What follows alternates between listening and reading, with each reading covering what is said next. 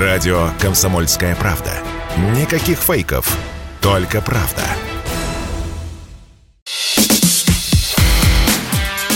Диалоги на Радио КП. Беседуем с теми, кому есть что сказать. Здравствуйте, друзья. В студии радио «Комсомольская правда» Иван Панкин. И со мной на связи военный корреспондент «Комсомольской правды» Саша Коц. Саш, привет. Да, мы, приветствую. Мы с тобой сейчас совершим сентиментальное путешествие в прошлое. Эфир наш посвящен итогам года. Ну, что мы будем с тобой итожить? Разумеется, спецоперацию. Давай начнем, знаешь, какого момента? А вот э, с провокацией в Донецке. Когда автомобиль, помнишь, взорвали, по-моему, какого-то силовика, и началась эвакуация жителей. Да, да, я когда приехал, ну, заезжал в Донбасс, я ехал как раз э, из Ростова, это был чуть ли не там один из последних рейсов э, на самолете, на, на котором можно было добраться до Ростова, и э, меня встретила машина редакционная ростовского филиала, и мы вместе поехали как раз по местам размещения этих э, беженцев. Э, тогда, честно говоря, мне казалось, что это такая какая-то информационная, что ли, операция, и мне непонятно было, для чего она разворачивается, потому что я еще естественно, не знал о том, что мы начнем специальную военную операцию. Я вот не помню историю с со взрывом машины, но тогда много ходило разговоров о том, что Украина стянула серьезные силы к линии разграничения, что вот-вот она пойдет в наступление э, на Донбасс. Э, и, конечно, все чего-то ждали. Все ждали э, каких-то исторических эпохальных решений. Вот, и, и на этом фоне, вот, честно говоря, про машину я и, и запамятовал. Ну, наверное, была. Была, была. И поэтому началась эвакуация, соответственно. А давай, знаешь, шагнем еще дальше в прошлое. А, в 21 год, можно даже в сентябрь. В сентябре главком ВСУ Залужный в интервью сказал, что хотел бы прокатиться на американском танке по Красной площади и по Арбату. А вообще, что для тебя стало предтечей? Заявление Блумберга о том, что готовится спецоперация в декабре 2021 года. Что для тебя послужило предтечей, когда ты впервые поймал себя на мысли, что спецоперацией все-таки, ну или какой-то, каким-то военным действием быть? Честно говоря, э, ну, я видел э, вот это накопление сил и средств украинских у линии разграничения, то есть э, э там было видно формирование некой ударной группировки, наступательной. Было ясно, что мы в обиду Донбасс не дадим. Я, конечно, не предполагал, что мы начнем спецоперацию по такому широкому фронту, вот э, э Чернобыля и до Херсона. Я, честно говоря, думал, что э, будет такая локальная какая-то операция по освобождению Донбасса, и, и, и на этом, собственно, ограничится э, все наше участие. И я не думал, что оно будет таким масштабным и с авиацией, и с э, ракетными войсками стратегического назначения, но это, наверное, было все-таки еще после заявления э, начальника генштаба Российской Федерации Герасимова, когда у него он проронил в одном из каких-то своих заявлений такую фразу, что любые а, попытки э, вторгнуться на Донбасс и решить э, вопрос территориальной силой будут пресекаться вооруженными силами Российской Федерации. Вот такое заявление было, по-моему, было раньше даже, чем э, заявление Залужного про а, Красную площадь. Вот тогда я понял, что, ну, вероятно, что-то готовится. Какая-то операция по освобождению Донбасса, по работе на упреждение, чтобы раньше наступление не пошла Украина.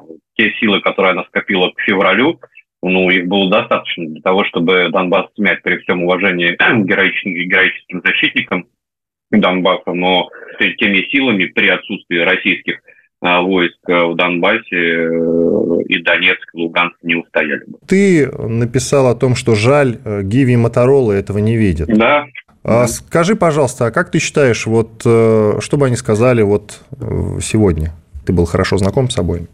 Ну, это же такие люди, которые не выступали с какими-то политическими прокламациями и э, с какими-то оценочными э, речами. Это все-таки такие люди войны, что называется. Я думаю, что они бы сейчас воевали и делали свое дело, а, как э, делают свое дело сегодня их последователи. Это и Э, Байкот, э, командир батальона Сомали, Жога Артем, который командует батальоном «Спарта». Что, что вот они говорят? Они особо ничего не говорят, они, они делают свою работу, они воюют. И так далее было заседание Совбеза, где Путин попросил всех участников высказаться по поводу того, э, что мы будем и должны ли мы вводить войска э, на Украину. И как ты все эти события воспринимал? Вспомни, пожалуйста. Позитивно, не позитивно?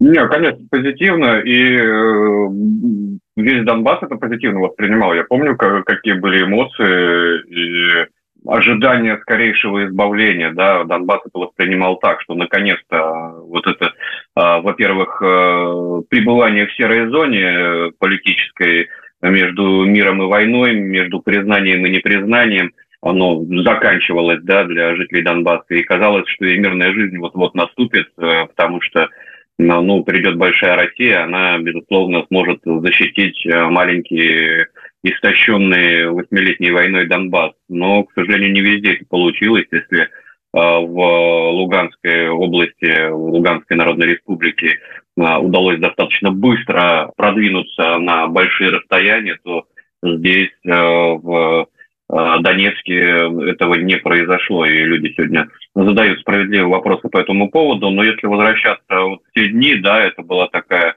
а, такая, ну, если не эйфория, то такой осторожный оптимизм и что-то такое очень долгожданное наконец совершилось. Кстати, а, в ночь объявления специальной военной операции я был в Луганской Народной Республике и ночью присутствовал при попытке украинских войск атаковать э, наш берег Северского Донца.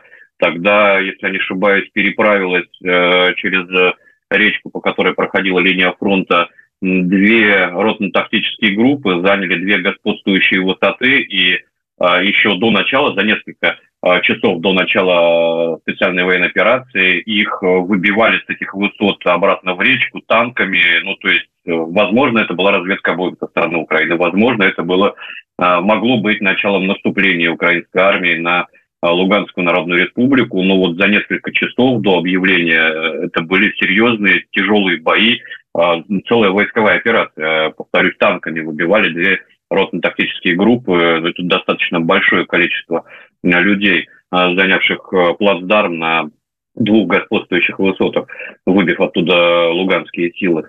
И я помню, что после того, как эта атака была отражена, я ехал в машине из Луганска в Донецк. У меня не было луганской симки, поэтому у меня не было интернета. И как только мы Э, пересекли границу, с, э, которая тогда еще была с Донецкой Народной Республикой. Сразу, у меня симка Донецкая есть, сразу э, пошел интернет и полетели эти молнии, молнии, первые ролики, летят ракеты, взрывается в Киеве, кто-то там уже гонит фейки про массовое десантирование российских войск в Одесской области, про высаживание а, наших войск э, на Николаевщине с э, больших десантных кораблей. Ну, то есть вот реальная информация э, переплетена с какими-то откровенными вбросами и полное ощущение нереальности происходящего.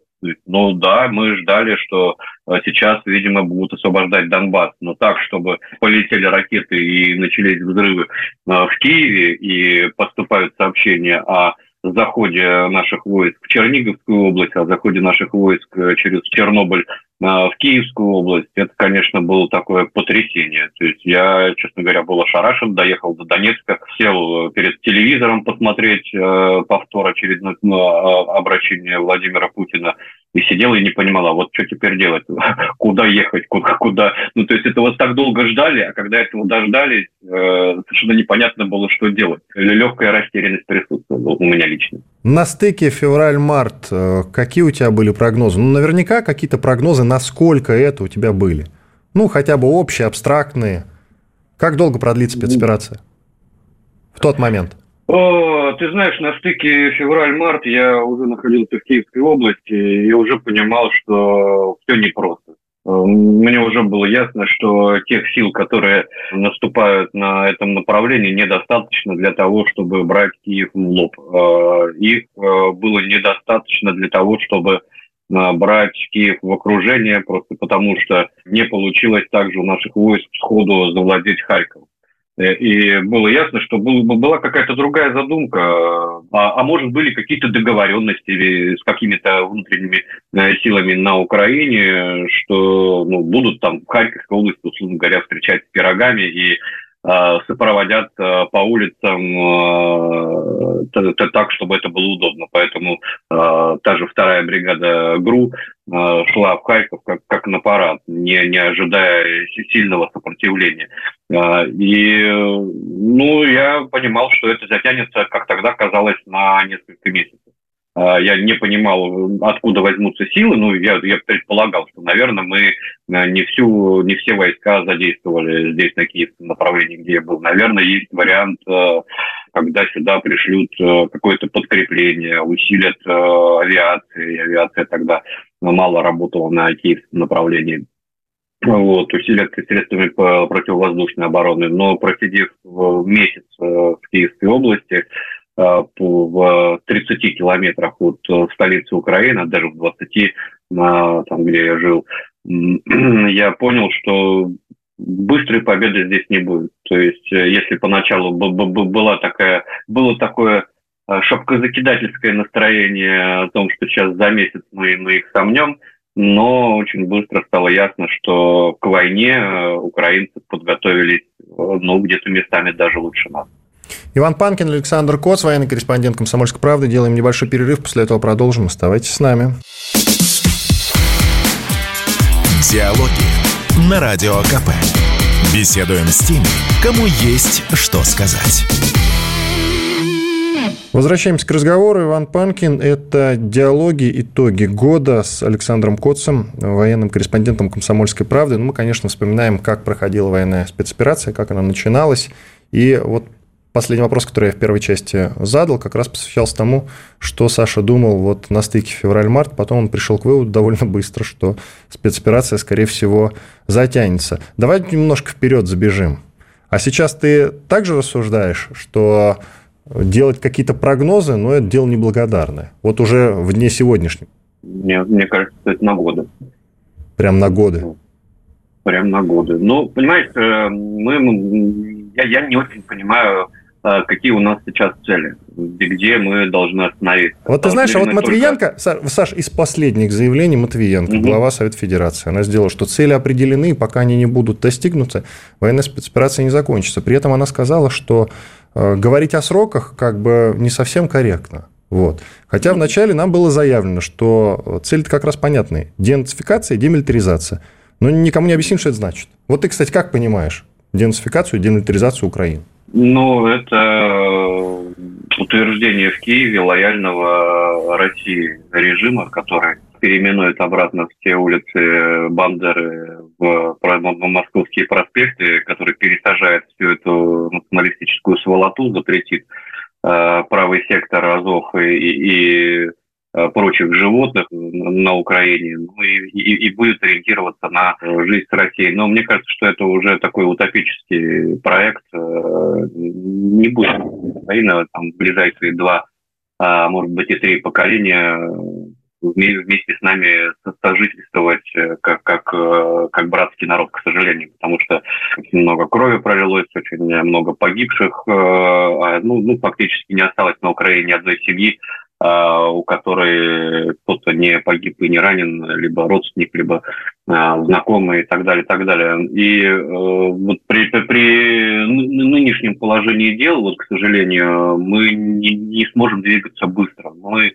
конечно, рано или поздно выйдем на какую-то инерцию, когда и промышленность нормально заработает, э, поставляя э, необходимую технику в войска, и поборем косность системы военной, уже это удается потихонечку, но, э, во-первых, э, у Украины фактически не, исчерпа, не исчерпаемый мобилизационный ресурс.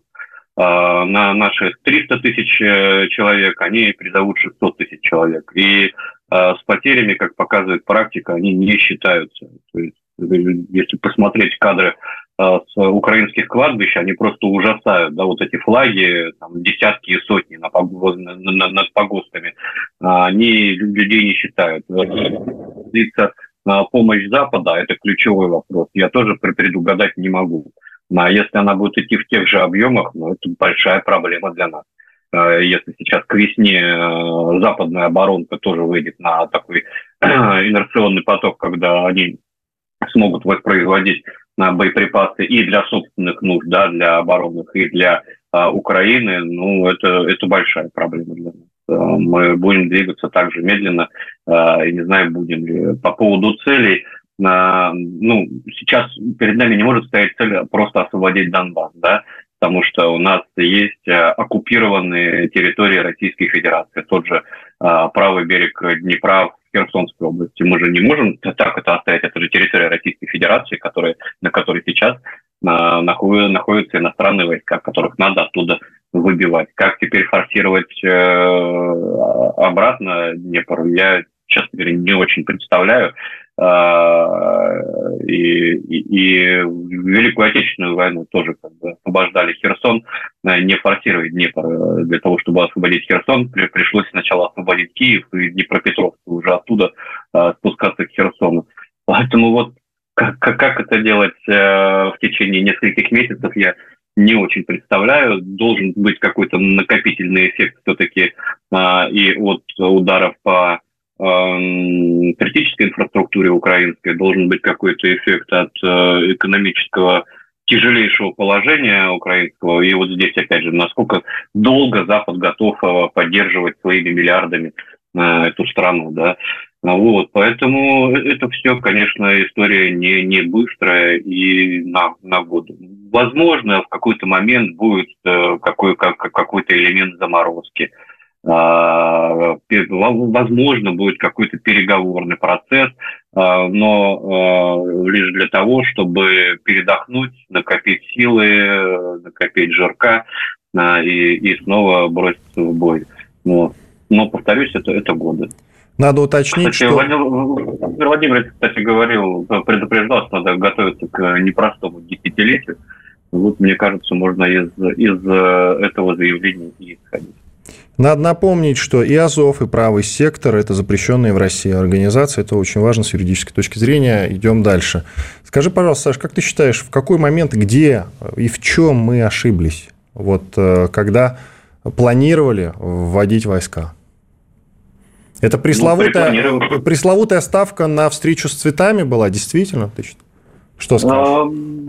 Я думаю, что, к сожалению, а, многие люди, которые планировали эту операцию, жили представлениями об украинской армии и об украинском народе образца 2014, ну, может быть, начала 2015 годов, когда э, украинская армия пребывала в э, таком разобранном состоянии. Такие силы, за исключением отдельных подразделений, они не представляли. А, и, и, и население было тоже в, в таком расфокусе. Да? Только что случился Майдан, не все его поддержали, меньшинство почему-то навязало большинству э, свою власть. Э, новая власть начала э, свою деятельность э, языкового закона, э, э, там, я не помню, какого, 13 или 12 года был э, любопытное, любопытное исследование Gallup Media, на каком языке вы думаете на Украине. И там что-то под 90% ответили на русском. Ну вот новая власть начинает с языкового закона. А, и э, я вот помню, в Бородянке под Киевом я разговаривал с батюшкой, э, и он мне говорил на местного храма УПЦ МП, на Московской патриархии, он мне говорит, что если бы вы вот пришли э, вот так же с оружием в 14 или в начале 15 года, у вас бы на руках здесь заносили. Вот реально на руках заносили. Вы, говорит, опоздали. Все. Э, свое дело э, пропаганда, восьмилетнее промывание мозгов, вот, и, и все. И вот в этом, наверное, мы ошиблись. Ошиблись, во-первых, в уровне поддержки людей, к сожалению, она оказалась не та, на которую рассчитывали э, те, кто планировал операцию. И ошиблись э, в своей, в своем представлении о, э, об украинской армии как ну, настоящей военной машины. А, а, ну и в-третьих, наверное, ошиблись в, в объемах западной помощи, которая в итоге получила Украина. Это все решила западная помощь оружием и наемниками. Но в первую, в первую очередь, конечно, оружием, разведданными, низкоорбитальной спутниковой группировки – вот уровень поддержки Запада Украины мы не рассчитали, потому что, видимо, а, все-таки был расчет на быструю победу благодаря а, фактору поддержки местного населения и а, ну, фактору там, Блицкрига. Да? Но, к сожалению, восемь с половиной лет украинскую армию готовили к этому конфликту.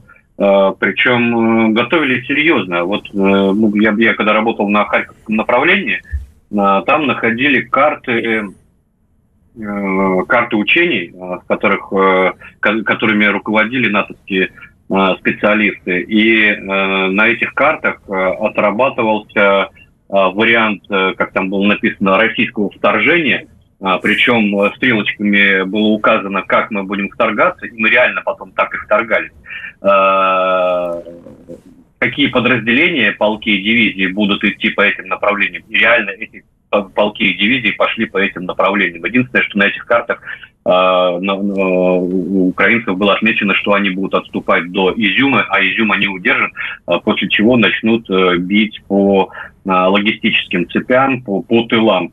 И, собственно, так и произошло. Вот их к этому готовили, они знали, как, как действовать. Они, единственное, что уступили нам Изюм, но в итоге вернулись все-таки а как ты считаешь, откуда у них эти карты? Как они их составили? Это что, какое-то предательство было, имело место быть? Что это? Ну, вполне вероятно, вполне вероятно, что ну, э, вот эта спецоперация, давайте будем говорить без, э, ну, будем говорить откровенно, она же не за неделю готовится. Наверное, какие-то планы подобные, они разрабатывались там в течение этих восьми с половиной лет, в течение которых нам надо было э, и ракет накопить, и танков наделать, э, вот, а планы были, ну, то есть я допускаю, что какие-то а, утечки могли быть. Можно вспомнить, э, как за а, две недели до начала специальной военной операции CNN показывала со стрелочками, с картами, как э, российские войска будут наступать через зону отчуждения Чернобыля. И мы тогда все ха-ха-ха, хи-хи-хи, какой Чернобыль, вы что, с ума сошли? на, вертолетах долетим, захватим аэродром, самолеты перебросим и всех это самое значит, э, поставим на колени. Но вот, к сожалению, откуда вот это у CNN было? Я, я не знаю. Откуда у них были стрелочки в той же Черниговской области, где наступал Центральный военный округ? Я тоже не знаю. Иван Панкин, Александр Коц. Делаем небольшой перерыв. После этого продолжим. Оставайтесь с нами. Диалоги на Радио КП. Беседуем с теми, кому есть что сказать. Продолжаем. Иван Панкин и Александр Коц, военный корреспондент «Комсомольской правды». Подводим с ним итоги года. Саша, так киевское направление, оно же правильно называлось, называется киевское направление, на котором ты находился в самом начале. Вот под Киевом вы были. И потом было принято решение о перегруппировке войск. Тогда мы впервые услышали эту формулировку. Как ты тогда воспринял это? без особого энтузиазма, разумеется. То есть мне казалось, ну я же не военный стратег, не генерал генштаба, я всей картины не вижу. Мне казалось, что можно было окапываться и вставать в оборону. Но я, я не очень представлял, что происходило на других направлениях, потому что мы там находились практически без связи. Связь была только спутниковая и эпизодически и я ее использовал исключительно в рабочих целях, и не всегда понимал, а, как обстоят дела на Харьковщине, Херсонщина вообще какая-то терра инкогнита была, что-то, что там происходит, неизвестно. Вот. И да, это было, была такая депрессия, потому что, ну, понятно, что это все а, подали как некий жест доброй воли, непонятно чем вызваны, да, но находясь на месте, мы понимали, что, видимо, на других направлениях тоже не, не, не все гладко, и какие-то силы надо перебрасывать туда, а, ну, в частности, на Харьковское направление, часть войск с киевского направления ушла на Херсонщину, но это было такое, ну, такое депрессивное, наверное, состояние. В течение трех дней, вот мы выехали в Белоруссии, в Мозыре, а, три дня просто сидели и, и депрессовали. Потом собрали вещи, погрузились и поехали в Изюм.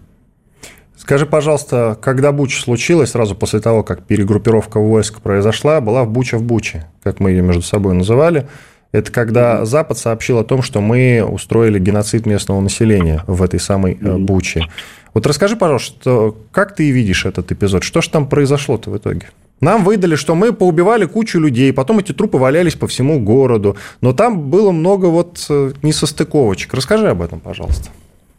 А, ну, про трупы по, по, по всему городу я не знаю, что сказать, но это могла быть работа артиллерии. Э, украинская артиллерия, вот те, те, те э, места, где стояли российские войска, они накрывались украинской артиллерией вообще беспощадно. То есть невзирая там на жилые, нежилые дома, мирные, немирные, от украинского артиллерийского огня а, мирные жители гибли постоянно. Что касается других эпизодов, ну вот э, никто же не обратил внимания из украинских журналистов или сделал вид, что не заметил, что а, те известные кадры с э, телами в подвале, э, на них были белые повязки. Белые повязки – это опознавательный знак свой-чужой российских войск. И эти белые повязки в том числе носили мирные жители. Не потому, что они вот прям поддерживают э, и, и рады приходу российских войск, а просто из а, соображений безопасности, что вот э, тот, кто белой, белой повязкой, он не враг, в него стрелять не будут. Как я вижу, естественно, российские войска не предупреждали жителей города о том, что они будут уходить. То есть какое-то в одно э, не очень прекрасное утро мирные жители, как и каждый, каждый день, выходят из подвалов в этих своих белых повязках, а в городе уже э, украинские войска, в городе уже национальные батальоны, в городе уже отребья типа того же Боцмана, э, гражданина, кстати, Российской Федерации, вот, который на видеопленке, э, выставленный в свой ТикТок, его кто-то спрашивает, а можно стрелять вон по тем в повязках белых? Он говорит, да, можно стрелять, и раздаются выстрелы. Сами себя и рассекретили, поэтому я думаю, что это просто люди, убитые в ходе зачистки, принятые либо за там, военных российских у гражданки, но с белыми опознавательными знаками, либо э, их пытали в этом подвале и расстреляли как коллаборантов, потом привез э, Геращенко толпу э, иностранных журналистов, показывали, как они вскрывали там какие-то ямы, тащат на носилках тело мужчины, у него рука вываливает, и на этой руке тоже белая повязка. Ну вот почему никто не обращает внимания на эти белые повязки? Я уверен, больше, больше чем уверен, что это жертвы украинских зачисток. И это же не единичный случай. Мы то же самое потом видели в Купинске, да, когда тела гражданских сбрасывали в яму. Я помню, э, после этого случая Валерий Фадеев, глава Советской Федерации, отсылал и эти кадры, и запросы на расследование и на освещение в 2000 адресов. 2000 адресов по всему Западу. Это и правозащитные организации, и, возможно, ООНовские организации, и средства массовой информации крупные. А, ответа не пришло ниоткуда. Ну, там, за исключением а, комиссариата по правам человека, Верховного комиссара по правам человека ООН, а Красный Крест, чтобы ты знал, направил э, этот запрос российский в представительство Красного Креста в Киеве. Вот там-то, наверное, точно очень серьезно подойдут к расследованию, э, в том числе и э, Купинской трагедии. Так что вот так. Я ранее тебя спросил о том, как ты сейчас смотришь на продолжение военной спецоперации, какие у тебя прогнозы. Ты сказал, что это на годы. И я специально дотянул момент вот до перегруппировки войск, до Бучи чтобы спросить, в какой момент ты понял, поймал себе на мысли, что спецоперация, ну, затянется, что она надолго? Да, в Изюме, наверное. В Изюме. Я сидел в Изюме почти это два месяца. Это сентябрь, это сентябрь, да? Нет, это не сентябрь. Ну, когда мы ушли из э, Киева, мы сразу там в апреле заехали из Беларуси прямиком на Харьковщину в Изюм. А, я думал, ты имеешь в виду, когда мы э, начали отступление. Не-не-не, и когда Все. я туда приехал работать, мы, мы потихонечку брали какие-то населенные пункты, а потом как будто лбом уперлись. Э, и, понимаешь, я там был два месяца, и два месяца э, мы пытались взять я, меня прям в дрожь бросает от этого топонима. Мы два месяца пытались взять село Долгенькое. И вот это долгенькое, то, то, то мы к нему подойдем, то нас от него откинут. А это, чтобы ты понимал, населенный пункт на три улицы, да?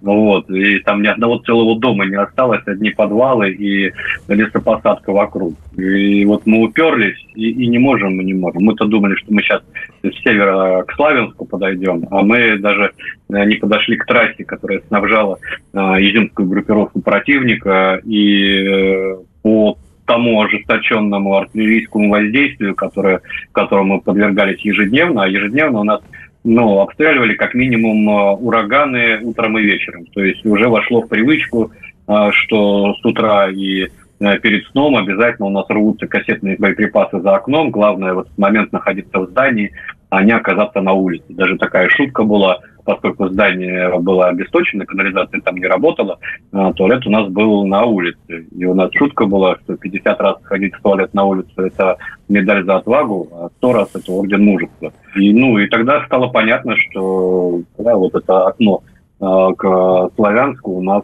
нет просто сил, а, и, и постепенно эти силы заканчиваются. Собственно, это позже и вылилось в частичную мобилизацию. Я хочу исторические параллели попроводить сейчас и обратиться к словам Стрелкова. Когда была битва ну, в 2014-2015 году, я точно сейчас не скажу, тогда в начале всего этого э, брали аэропорт тогда, Стрелков еще был на фронте, и его спросили, почему так долго не можете взять аэропорт? Он ответил, потому что там засели... Это я спросил. А, вот, тем более. Почему так долго не можете взять аэропорт? А потому что там засели такие же русские люди, как и мы.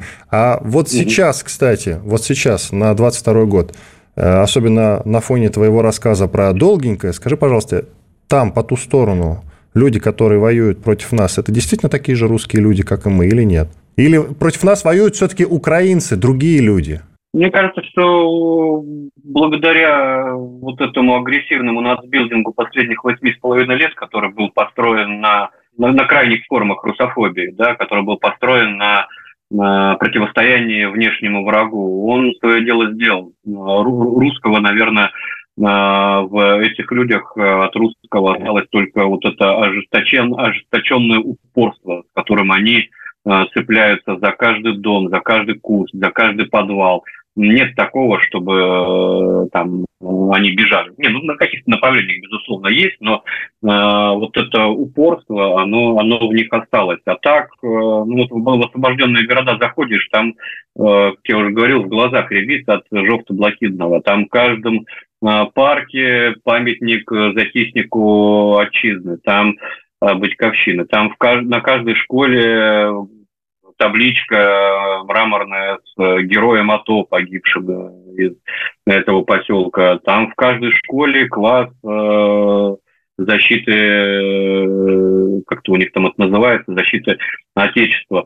Вот. И, это дает свои плоды, безусловно. Эти люди себя русскими не считают. Там на, Украине, конечно, остаются люди, которые комплементарно по-прежнему настроены к нам, их меньше, э, потому что я это вижу по обратной связи в своем телеграме, если вначале их было много, и они говорили, что мы потерпим, то сейчас э, такой почты практически нет. Ну, это другие уже люди, это другая уже нация, и в том числе и на освобожденных территориях это переформатирование мозгов, оно тоже должно, оно затянется на, на, на годы. Хотя на самом деле э, все-таки процент упоротых, он будет всегда. Вот он, он, он, он всегда останется, у нас своих упоротых хватает. А подавляющая э, часть населения, она все-таки аполитична, и ей важен личный комфорт, да, личная зона комфорта. И если мы ее обеспечим этим людям, то, наверное, и с переформатированием мозгов а, будет э, как-то попроще. Людям важен их уровень жизни, который резко упал. Да? А, если мы создадим условия для того, чтобы эти люди а, жили хотя бы как раньше, то, наверное, и проблем с э, мозгами будет меньше. Но вот люди, которые с оружием, против нас стоят, э, это, это уже украинцы. Иван Панкин, Александр Коц, военный корреспондент «Комсомольской правды». Делаем перерыв, через две минуты продолжим. Диалоги на Радио КП. Беседуем с теми, кому есть что сказать.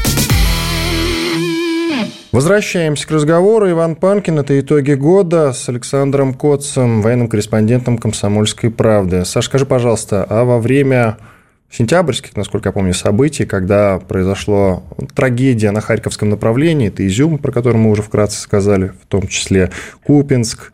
Скажи, пожалуйста, не было ли у тебя страхов, опасений по поводу того, что ВСУ могут реально дойти до территории России? У меня такие опасения были раньше, еще когда я жил в Изюме и наблюдал, как э, ударная группировка, прям ударная, формировалась э, в Сумской области. И посмотрев на карту, честно говоря, э, у меня были опасения, что Украина может совершить какой-то рейд вот этой ударной группировкой через Курскую или Белгородскую области, чтобы отрезать нас э, в Изюме от э, большой земли. Вот такие у меня опасения были, но и, и возможно, такие планы у украинцев были, им просто не позволили это сделать их кураторы, опасаясь э, ядерного апокалипсиса. Когда мы потеряли Харьковскую область, э, я понимал, что на территорию Российской Федерации большими силами они не пойдут. А вот на каких направлениях сейчас они могут активизироваться, как ты считаешь? Тут и Путин с пасечником говорили, и Путин выразил озабоченность некоторую, поэтому я тебя и спрашиваю. Они не то, что могут э, проявить активность, они проявляют ежедневную активность э, на Сватовском рубеже. Это Луганская Народная Республика, э, то есть это опасность потери больших территорий в случае потери того же города Сватова или в случае потери Кременной откуда э, противник может развивать наступление и на Лисичанск, и на э, Рубежное, и, и разрубать Луганскую Народную Республику просто пополам. Вот там э, угроза по-прежнему сохраняется, но она купирована в том числе и усилиями мобилизованных. Все-таки мобилизация свое дело сделала, и я общался на этом направлении с мобилизованными. Это нормально подготовленные, сносно экипированные Э, взрослые дяди по 32-38 лет, э, которые знают, что они там делают, и, и не ноют, а реально героически воюют а, удерживать противника на некоторых направлениях. Сейчас на Купинском, например, мы даже умудряемся чуть-чуть наступать и отжимать э, небольшие населенные пункты. Могут ударить совершенно спокойно, у них на это есть силы на запорожском направлении. Другой вопрос, что когда мы Э, уходили из э, Харьковской области, у нас э, на бумагах-то была эшелонированная оборона, там, а на деле не оказалось ничего вообще. Сейчас эшелонированная оборона действительно есть. Я когда ехал после оставления Херсона с левого берега до Мелитополя, я поразился, я не буду говорить, сколько там линий обороны, но я поразился их внушительность. А, это был такой урок, который, ну, судя по всему, все-таки был нормально выучен, а, и выводы из этого урока сделаны. Поэтому мы удерживаем Сватовский рубеж, а где-то даже можем давать сдачи. Я думаю, что постепенно, постепенно у нас, кстати, возможности давать сдачи, они будут повышаться, в том числе и за счет подготовки мобилизованных, и в том числе за счет а, работы оборонки, которая сейчас трудится э, три смены круглосуточно. Пришло время поговорить о позитивном. Вот ты, кстати, сказал, как с языка у меня снял, и как раз хотел сказать о том, что вот военная спецоперация, она позволила нам посмотреть на себя со стороны. Мы-то жили в неком неведении, думали, что наша армия всех сильнее, но если не всех, то почти всех. Ну, мы, по крайней мере, получили хоть и тяжелый, но урок. Но что ты можешь еще отметить позитивного?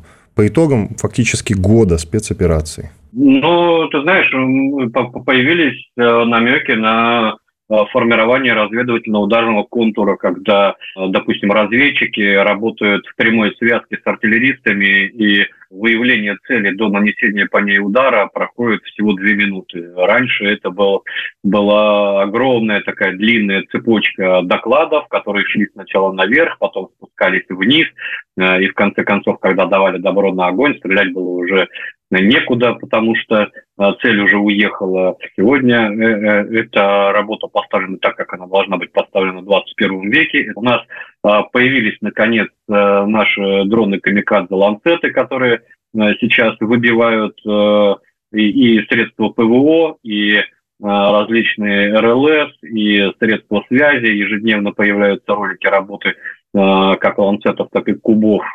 Это наши разработки.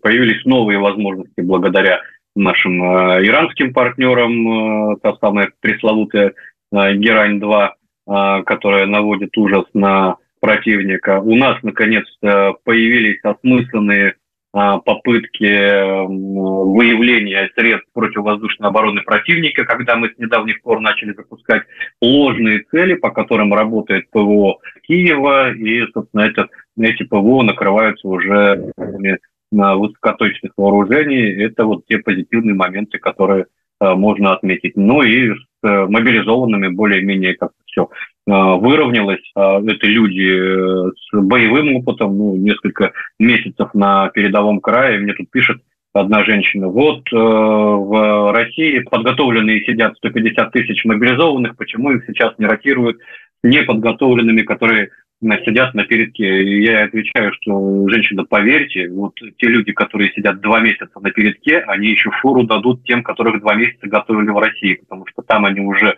обстреляны, а у них уже есть понимание, что не все то, что взрывается, тебя убивает, э, что если пуля свистит, это хорошо, она не твоя, у них уже есть понимание, что э, ну, ты не обязательно умрешь, потому что когда человек из гражданской жизни – а, попадает в окоп по колено в грязи и в воде, и вокруг все взрывается, я, я вот, честно говоря, не представляю, как у него переворачивается мир, насколько тяжело к этому привыкать. А, там, ладно, я там взрослый человек, который 20 лет а, э, этим сумасшествием занимается, а человек гражданский, который еще вчера а, был, вот мне встречались даже айтишники, да, вот вчера он за компьютером сидел, что-то какой-то код там сочинял, а тут его бросили вот в, в этот ад. Ну, конечно, у него жизнь переворачивается, конечно, психологически не может быть к этому готовым. Но постепенно вот э, они привыкают и становятся такими настоящими матерами, э, вояками, которые уже получают государственные награды а вот, которые проявляют действительно там на том же угледарском направлении чудеса героизма обычные парни из российской глубинки. Вот. И это тоже не может не радовать. Вообще, если мы будем проводить, э, как ты проводил, там, исторические параллели еще на дальше, все-таки Великую Отечественную войну победила армия мобилизованная. Профессиональная армия закончилась в 1941 году.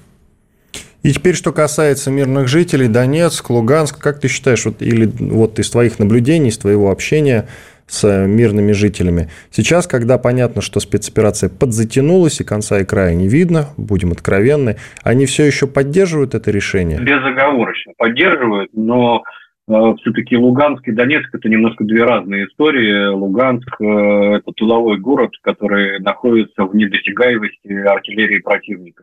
А, и Луганская Народная Республика освобождена практически полностью, но за исключением на утраченных территориях в ходе краснолиманского наступления противника.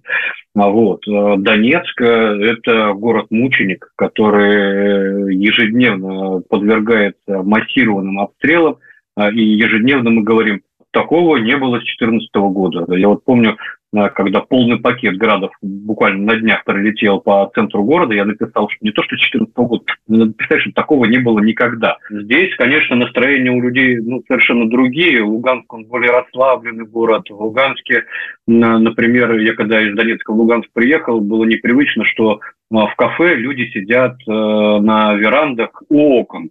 В Донецке не принято садиться у окон, потому что может что-то прилететь а, снаружи, и а, лучше сидеть где-то в стене, а лучше э, в кафе, которое находится в цокольном а, помещении, либо в подвале. И а, в таких кафе, как правило, народу намного больше. Это вот такие приметы времени, да. А, вот. Но, тем не менее, эти кафе работают. Э, тем не менее, после каждого обстрела тут же приезжают героические коммунальщики, которые а, начинают убирать, начинают затягивать пленкой окна, Э, люди друг другу помогают. Ну, конечно, люди устали, конечно, люди задают вопросы, почему, когда, как долго нам еще терпеть э, это издевательство. Мы восемь с половиной лет терпели, э, мы 24 февраля восприняли начало специальной военной операции как избавление, что наконец-то нас от этих фашистов избавят. А, а оно никак не избавляется. И и что ответить этим людям, я не знаю. Но вот пока, пока мы не отодвинем ну, там, километров на 30 противника, ну, к сожалению, они будут бить по а, мирным кварталам. И почему мы не отодвигаем, ну, я тоже на этот вопрос не могу ответить. У меня нет ответа на этот вопрос.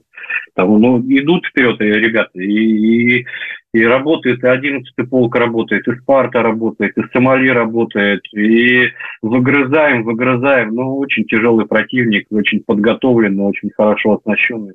Поэтому надо как бы, потихонечку двигаться. И, конечно, а, Пушилин вот высказался о том, что надо наращивать количество систем ПВО а, вокруг Донецка. Ну, конечно, надо, потому что а, с теми же градами вполне нормально в той же Сирии справлялся, справляется система «Панцирь». Ну, вот. ну, видимо, их э, ну, то ли не хватает, то, то, то, то ли по каким-то другим причинам их не выделяют больше на Донецк. Ну, и, и конечно, надо совершенствовать э, систему контрбатарейной борьбы. Вот она у противника поставлена просто на отлично. Ну, там американские системы NTPQ. Э, нам, конечно, вот из недостатков, которые до сих пор присутствуют, это контрбатарейная борьба. Ее надо совершенно. Я выделю твои слова, которые ты сказал вот буквально только что, но идут вперед ребята, добавлю только наши ребята. Спасибо большое. Иван Панкин, Александр Коц, э, военный корреспондент «Комсомольской правды» были здесь, остались очень довольны. Мы еще покажем противнику силу русского оружия. До свидания. Диалоги на Радио КП. Беседуем с теми, кому есть что сказать.